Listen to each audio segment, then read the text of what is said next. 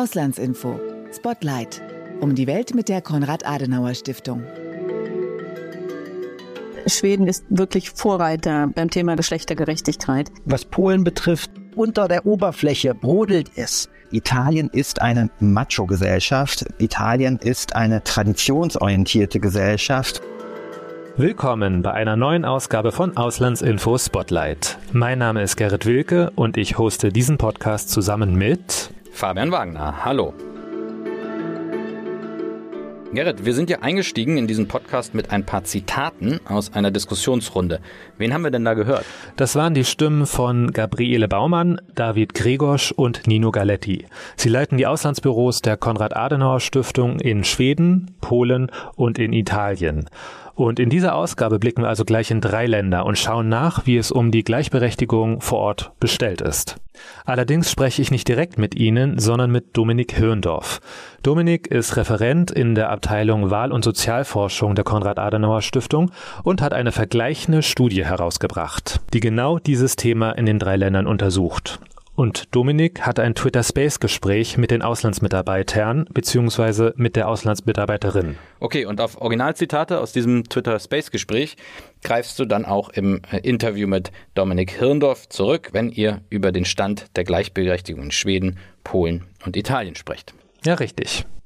Ich habe Ausschnitte aus dem Gespräch mitgebracht, die die theoretischen Erkenntnisse der Studie noch einmal veranschaulichen. Und wer möchte, dem verlinke ich das Twitter Space Gespräch noch einmal in den Show Notes. Sehr gut. Dann lass uns nun reinhören in dein Interview mit Dominik Hirndorf.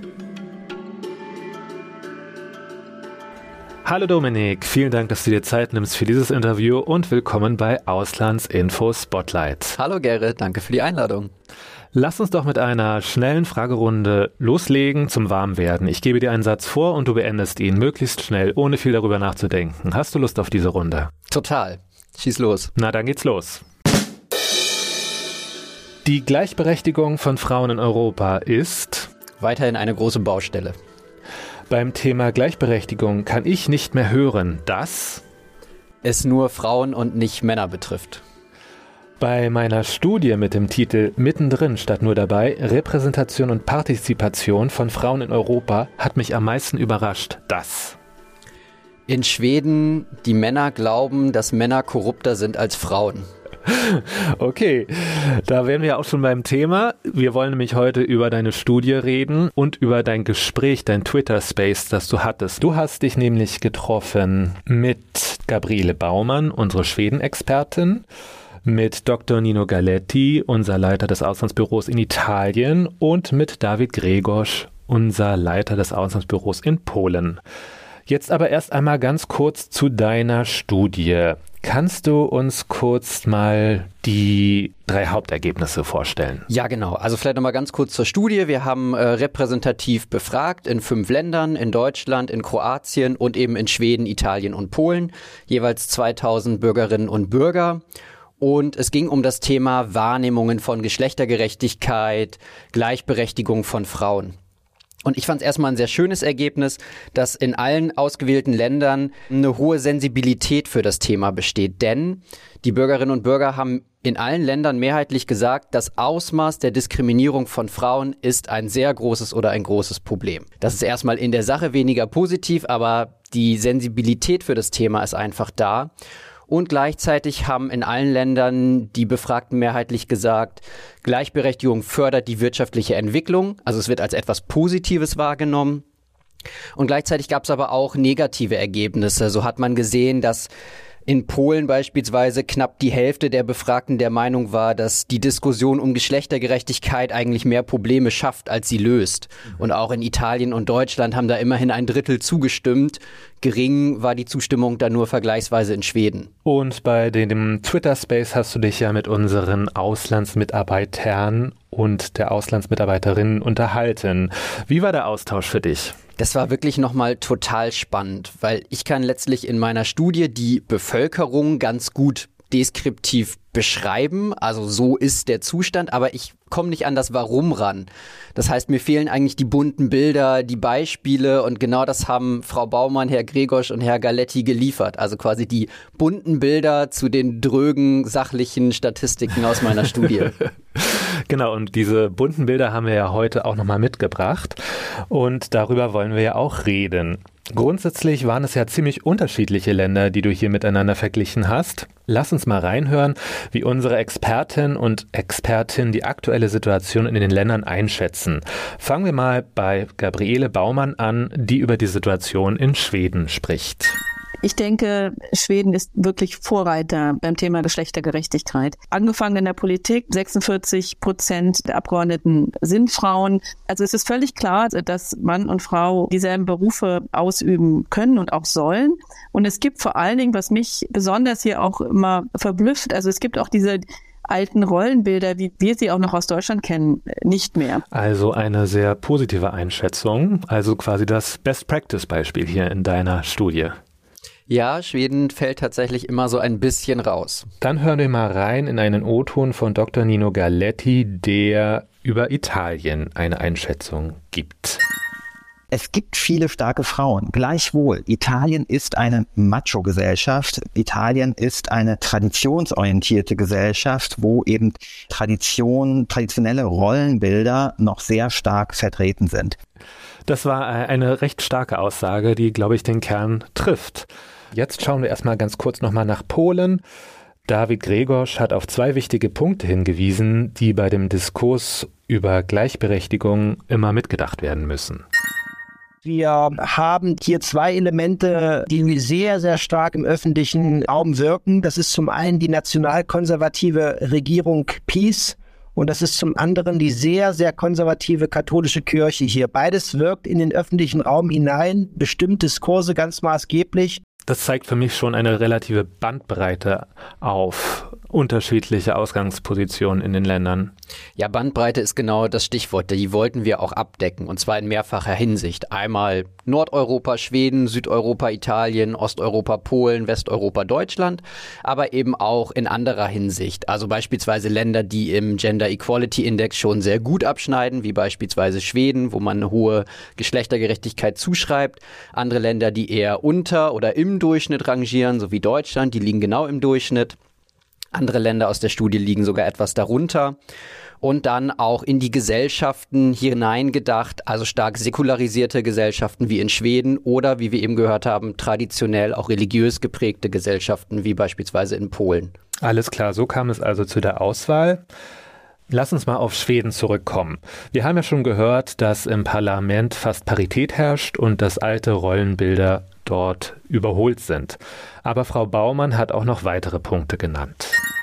Das fängt damit an, dass beispielsweise auch in der, bei der Besteuerung kein Ehegattensplitting gibt. Das heißt, jeder verdient sein Gehalt und das unabhängig davon, ob man verheiratet ist oder Kinder hat und hat dann auch entsprechend die gleiche Besteuerung. Und dieses Ehegattensplitting wurde auch schon 1971 in Schweden abgeschafft. Also ich denke mal, das ist ein ganz wichtiger Schritt schon auch sehr früh gewesen. Das heißt, man hat diesen Weg hin zu einer Gesellschaft von gleichberechtigten Menschen schon sehr früh in den 70er Jahren begonnen und hat auch beispielsweise natürlich die Elternzeit sehr früh eingeführt.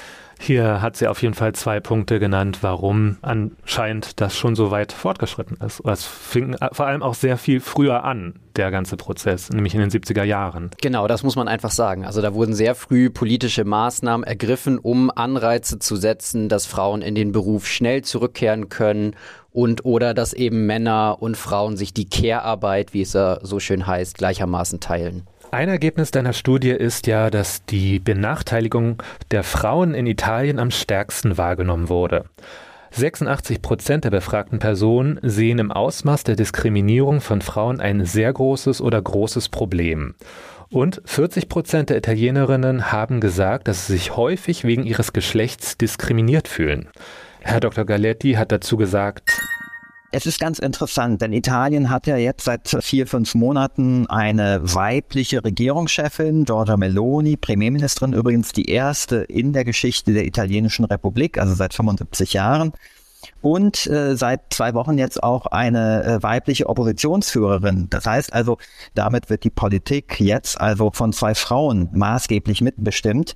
Natürlich gab es früher schon Frauen in der italienischen Politik, aber die italienische Politik war doch sehr stark von Männern dominiert. Es gibt viele starke Frauen. Gleichwohl, Italien ist eine traditionsorientierte Gesellschaft, wo eben Tradition, traditionelle Rollenbilder noch sehr stark vertreten sind. Also zum Beispiel das Bild von La Mamma, ja, die gute Mutter, das dürfte auch in Deutschland bekannt sein. Ähm, das spielt nach wie vor eine große Rolle.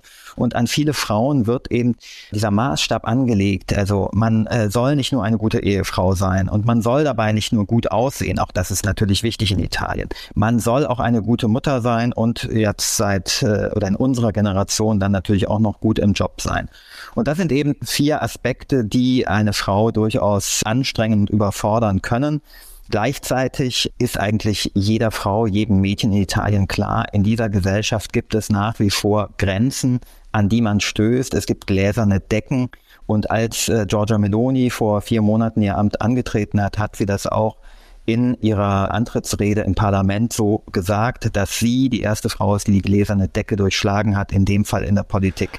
Das war ja schon ein recht starkes Ergebnis deiner Studie, wenn wir von 86 Prozent der Befragten Personen ausgehen in Italien, die dem zustimmen, dass es ein großes oder sehr großes Problem ist, die Diskriminierung von Frauen. Hat dich das überrascht, das Ergebnis? Ja, schon, weil Italien da nochmal sehr deutlich auch über den Ergebnissen der anderen Länder liegt. Das kann auch immer mal ein Frageeffekt sein, aber ich glaube wirklich, und Herr Galetti bestätigt das ja, dass es eine hohe Unzufriedenheit gibt bei dem Thema, weil alle sehen, Gleichberechtigung ist noch nicht erreicht und diese Unzufriedenheit, das ist dann weniger überraschend, bricht sich eben vor allem unter Frauen Bahn. Und ganz spannend fand ich auch, dass er natürlich darauf hingewiesen hat, dass es jetzt erst relativ neu eine Ministerpräsidentin gibt, die halt quasi auch als Vorbild vielen anderen Frauen dienen könnte.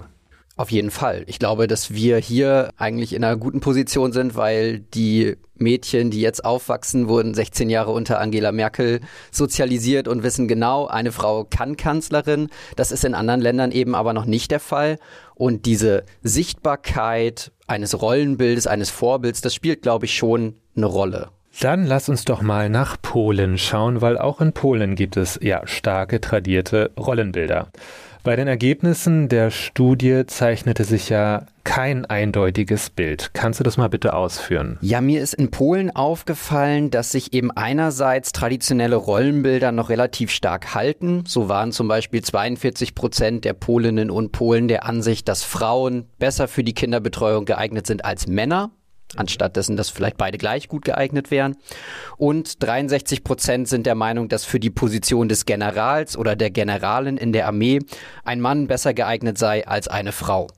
Mal so zum Vergleich. In Schweden haben 94 Prozent gesagt, ist doch egal, kann ein Mann oder eine Frau. Hm, interessant. Und gleichzeitig auf der anderen Seite eben schon dieser Wunsch nach politischen Maßnahmen, nach geteilter Elternzeit, nach mehr Kinderbetreuung, nach einem gesicherten Platz für drei bis sechsjährige und eine hohe Unzufriedenheit mit dem Stand der Gleichberechtigung und eben gerade unter Frauen. In Polen haben sich die deutlichsten Geschlechterunterschiede gezeigt. Dann lass uns doch mal reinhören, wie David Gregosch das eingeordnet hat. Das Bild ist wirklich widersprüchlich. Also wir hatten in den letzten zwei Jahren eine sehr, sehr starke Frauenbewegung. Das Ganze nannte sich Frauenstreik oder Streik Kobieta. Äh, da ging es darum, gegen eine Verschärfung des Abtreibungsrechts äh, aktivistisch aktiv zu werden. Und diese Frauenbewegung hat es geschafft, wirklich Hunderttausende auf die Straße zu locken. Und äh, dieser Frauenstreik hat ganz breit in der Öffentlichkeit eigentlich verfangen und hat die Peace auch ein Stück weit überrascht in seiner Heftigkeit. Schlussendlich hat die Peace das Gesetz durchbekommen in dieser unheiligen Allianz Exekutive und Judikative. Sie wissen, dass es Defizite im Rechtsstaatsbereich gibt in Polen und äh, das Gesetz ist durchgegangen. Aber die Heftigkeit, mit der die Zivilgesellschaft, insbesondere die Frauen hier aktivistisch unterwegs waren, hat auch die regierende Partei schon beeindruckt, würde ich sagen. Und ich meine, hier bewegt sich was. Die sehr starke Propagierung des klassischen Familienbildes der Nation, der Werte, führt natürlich logischerweise auch zu Gegenbewegungen. Wir sehen einen ganz ausgeprägten Trend zur Säkularisierung. Also unter der Oberfläche brodelt es. Die Mittelschicht hat längst nicht mehr diese äh, Verankerung hin zur Amtskirche zur Botschaft würde ich schon sagen, zum, zum, das Christentum ist natürlich nach wie vor sehr attraktiv hier in Polen, aber die Amtskirche wird auch aufgrund der vielen Verfehlungen und Skandale der vergangenen Jahre eben kritisch gesehen. Und wir erleben das auch in unserer politischen Arbeit. Wir haben in den letzten Jahren immer wieder auch versucht, junge Frauen zu fördern mit Stipendien äh, in den politischen Zirkeln. Und das, äh, das fruchtet schon, das äh, zeigt schon Wirkung, denn diese Frauen fangen jetzt an, sich zu vernetzen sind präsent im öffentlichen Raum. Im Team von Donald Tusk beispielsweise gibt es viele starke Frauen im mittleren Alter, die jetzt irgendwann nochmal sagen, also jetzt sind wir mal dran. Deckt sich das vielleicht so ein bisschen mit den Ergebnissen? Also kann quasi diese Widersprüchlichkeit vielleicht damit erklärt werden, dass gerade so viel im Wandel ist? Ja, das glaube ich schon. Ich glaube auch, dass die, auch die Polinnen hin und her gerissen sind. Einerseits haben sie beispielsweise angegeben, dass ihnen Heim und Familie aus ihrer Sicht sehr wichtig ist, also der Frau generell. Und andererseits äußern sie eine hohe Unzufriedenheit mit der Situation und setzen sich ein für politische Maßnahmen. Auch das, was Herr Gregosch beschreibt, sie gehen auf die Straße, sie wollen Veränderung und sind aber gleichzeitig verhaftet in einer traditionell geprägten Gesellschaft, in der so etwas langsam aufgebrochen wird. Ein großes Thema, das in deinem Twitter-Space-Gespräch immer wieder durchblickte, war das Thema Vereinbarkeit Familie und Beruf. Hier gibt es einige Unterschiede in den jeweiligen Ländern. Dr. Nino Galetti berichtet über Italien Folgendes bei vielen italienischen Arbeitgebern, bei denen dieses äh, traditionelle Rollenbild natürlich auch noch vorhanden ist, denen fehlt die gewisse Flexibilität, die es möglicherweise in anderen Ländern und möglicherweise auch in Deutschland schon gibt. Man sieht es zum Beispiel daran, in Italien gibt es ein Anrecht von jedem Arbeitnehmer, der sogenannte Permessi zu nehmen. Das sind also 58 Arbeitsstunden im Jahr, die man nehmen kann. 58 Arbeitsstunden sind also umgerechnet siebeneinhalb Tage, die man nehmen kann für bestimmte Aufgaben, zum Beispiel Behördengänge, aber zum Beispiel auch, wenn man sagt, das Kind ist krank, ich muss mit dem Kind zum Arzt gehen. Wenn man sagt, wir haben Elternsprechtag, äh, der findet am Nachmittag statt, ich muss mir jetzt frei nehmen vom Job. Da fehlt es ganz offensichtlich nach allem, was ich höre, immer wieder an der Flexibilität von vielen italienischen Arbeitgebern, die dann sagen, naja, irgendwie, ich brauche dich aber hier im Job, das geht nicht. Und deshalb wurden diese Permessi eingeführt, die also rechtlich verbrieft sind und an denen der Arbeitgeber überhaupt nicht äh, vorbei kann. Ein anderer Faktor ist auch Männer- und Kinderbetreuung. Das ist eine Sache, natürlich sieht man viele italienische Männer mit ihren Kindern spielen. Aber wie viele Männer sieht man tatsächlich im Alltag mit den Kindern, im Supermarkt, mit den Kindern bestimmte Erledigungen machen? Das ist doch deutlich weniger und erkennbar weniger, als das in anderen Ländern der Fall ist. Und David Gregosch sagte über Polen, wir haben 60 Prozent etwa Erwerbsbeteiligung der Frauen in Polen. Und das ist sicherlich nicht alles auf freiwilligen Wunsch, sondern äh, es hat sehr viel mit unsichtbaren Hürden, mit gläsernen Decken, mit fehlenden Möglichkeiten auch der Kinderbetreuung und Strukturen zu tun, die es eben schwer machen für Frauen äh, in Staat und Gesellschaft sichtbar zu werden. Und im Kontrast dazu Schweden. Gabriele Baumann spricht über Schweden. Heute ist es so, dass Mann und Frau Elternzeit nehmen und es ist sogar so, dass der männliche Elternteil auch die Elternzeit auch nicht abgeben darf. Also man hat zum Beispiel 90 Tage von dieser Elternzeit, die er jetzt nicht abgeben dürfte an die Frau. Also das ist auch interessant. Das heißt, der Vater muss die Elternzeit nehmen. Das, das ist äh, ganz klar so geregelt. Und man sieht natürlich auch, und das war für mich so durchaus ein Erlebnis, man sieht auch im, im Straßenbild ganz viele Männer, Väter, die die Kinderwagen schieben. Also das sieht man natürlich in Deutschland auch, aber nicht in diesem Ausmaß, weil beide machen, jeder macht mehr oder weniger äh, den gleichen Job, auch zu Hause, wenn es um die Kinderbetreuung geht. Also das wird alles ist aus meiner Sicht sehr, sehr paritätisch. Du hattest ja selber ein paar Jahre in Schweden studiert. Deckt sich das mit deinen Erlebnissen? Ich würde sagen, ja. Also vor allem, was diese Awareness angeht, diese Sensibilität bei dem Thema, die ist einfach höher, auch im Berufsleben. Es wird sehr darauf geachtet, dass Väter und Mütter die gleichen Rechte und aber auch die gleichen Pflichten haben. Es zeigt sich aber auch einfach in der Kultur. Also unter meinen Mitstudenten waren ganz viele auch Männer dabei, die sich selber als Feministen bezeichnet haben. Das kam übrigens auch in der Studie raus. Also jeder dritte Schwede bezeichnet sich als Feminist, jede zweite als Feministin. Aber es ist eben nicht was, was die Frauen in Schweden exklusiv haben, sondern es wird irgendwie zusammengedacht. Und kannst du das auch nochmal auf die anderen Länder beziehen? Wie viele Männer, also Italiener und Italienerinnen, bezeichnen sich als Feministen und Tinnen? Ja, auch da fällt Schweden aus dem Rahmen. In allen anderen Ländern identifizieren sich die Leute mehrheitlich nicht mit einer Person, die sich selbst als Feminist oder Feministin bezeichnen würde.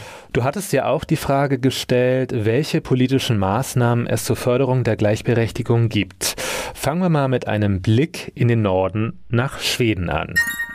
Aber wenn es grundsätzlich darum geht, jetzt weiter an dem Thema Gleichberechtigung zu arbeiten, so ist das abgedeckt durch das, was auch die Gleichstellungsbehörde weiter verfolgt. Und da geht es darum auch, dass man wirtschaftliche Gleichheit weiter anstreben möchte, weil immer noch der Abstand der Bezahlung zwischen Männern und Frauen immer noch offensichtlich unterschiedlich ist. Also Frauen haben im Durchschnitt ungefähr ein um 20 Prozent geringeres Einkommen als Männer. Daran möchte man arbeiten, auch an dem Thema Bildung, weil es sind zwar Frauen an den Universitäten in der Mehrheit, aber, aber es sind nur drei von zehn Professoren sind Frauen. Also auch das ist ein Thema innerhalb des Bildungssystems. Und dann geht es aber um ganz reale Fragen und das sind auch Fragen, die auch um, um die es auch beispielsweise im Wahlkampf der Parteien geht. Also wie kann man weiterhin die Unterschiede minimieren bei den Elterntagen? Also dass wirklich Väter und Mütter jeweils die gleiche Anzahl von Elterntagen bekommen und da machen halt auch Unternehmen Vorstöße, die dann sagen, oh, wir zahlen entsprechend mehr für die Elternteile, die dann also an Gehalt für die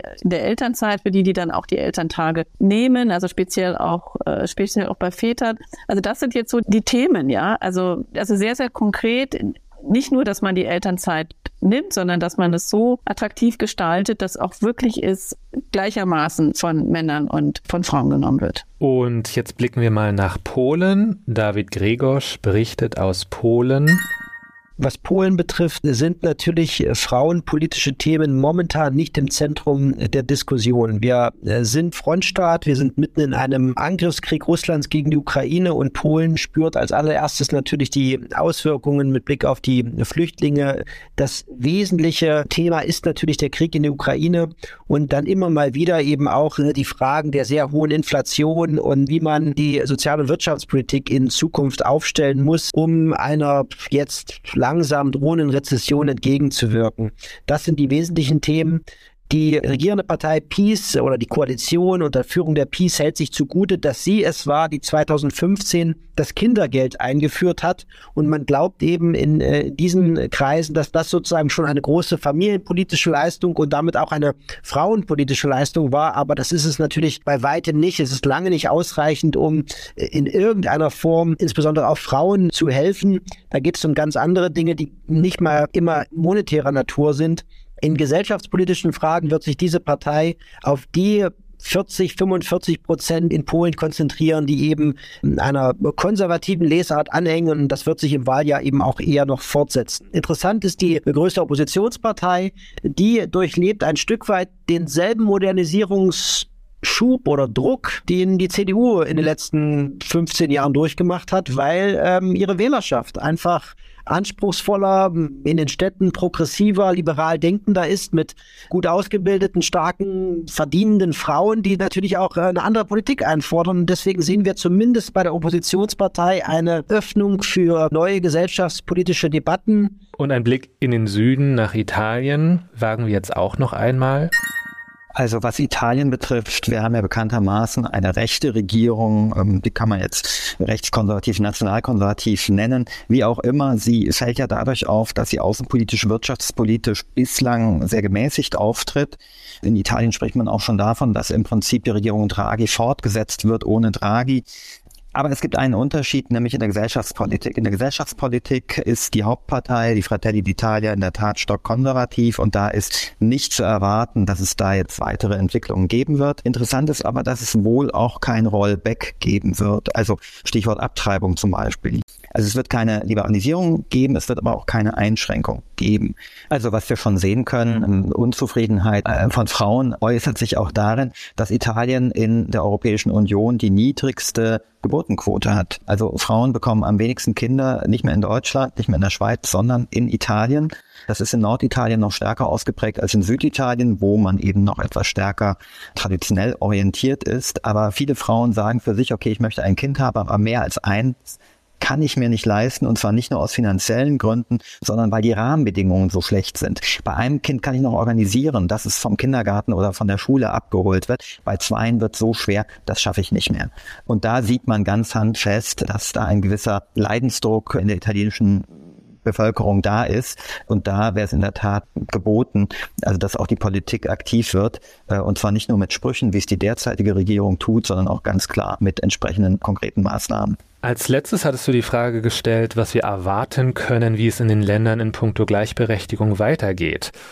Kannst du uns aus deinem Twitter Space Gespräch berichten? Wir haben ja schon gehört, jetzt müssen wir mal in die einzelnen Länder schauen, dass in Polen momentan da ist Wahlkampf und Gender-Themen stehen nicht im Fokus. Also Herr Gregosch hat uns da wenig Hoffnung auf Besserungen noch in diesem Jahr gemacht. Er hat aber gesagt, unter der Oberfläche brodelt es.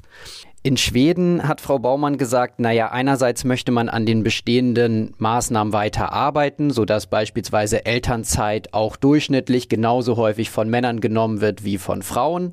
Ja, da wurden ja Anreize gesetzt, dass beide Eltern diese Monate wahrnehmen, aber das hat man so im Durchschnitt jetzt noch nicht erreicht. Und sie hat noch, finde ich, einen ganz interessanten Punkt angesprochen, nämlich beim Thema Integration von Migrantinnen in den Arbeitsmarkt. Auch da hat Schweden noch Nachholbedarf. Und in Italien Herr Galetti spricht die niedrige Geburtenrate an und die schlimmen Rahmenbedingungen. Da geht es um ganz grundsätzliche Themen wie Kinderbetreuung, wie Ausbau von Elternzeit beispielsweise. Wir werden auf jeden Fall nochmal das gesamte Gespräch in die Shownotes tun. Da kann man sich nochmal alles anhören. Wir haben ja jetzt hier nur Auszüge gehört und ich werde natürlich auch in die Shownotes deine Studie verlinken, dass man auch dort tiefer einsteigen kann, wenn man möchte. Dominik, vielen, vielen Dank für deine Zeit hier, äh, die du uns gegeben hast. Ja, danke schön, Gerrit. Genau, lest in die Studie rein, aber auch danke an die Kollegen nach Warschau, Stockholm und Rom für diese interessanten Gespräche, die uns hier die O-Töne ermöglicht haben. Dankeschön.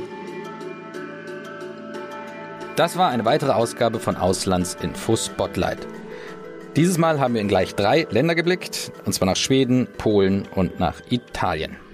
Mehr zur Studie von Dominik Hörndorf findet ihr in den Show Notes und natürlich findet ihr auch dort den Link zum Twitter Space Gespräch, aus dem ich die O-Töne mitgenommen habe. Und natürlich findet ihr uns auch bei Facebook, Twitter und Instagram. Auch in den Show Notes findet ihr einen Link, wo ihr unser Heft Die Auslandsinformation lesen könnt. Das könnt ihr dort digital lesen oder aber als Printausgabe kostenlos bestellen. Und gerne könnt ihr auch diesen Podcast hier abonnieren, dann verpasst ihr keine neuen Folgen mehr. Bis zum nächsten Mal hier bei Auslandsinfo Spotlight. Bis zum nächsten Mal.